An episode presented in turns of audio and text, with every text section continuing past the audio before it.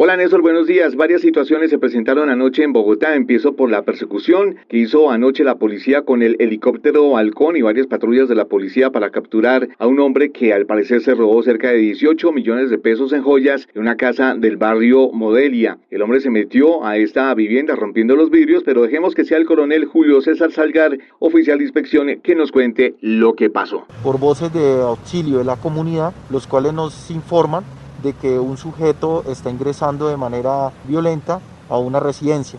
Inmediatamente se inicia la persecución, se solicita el apoyo del halcón, ya que el delincuente eh, empezó a, huir por los tejados de las viviendas aledañas.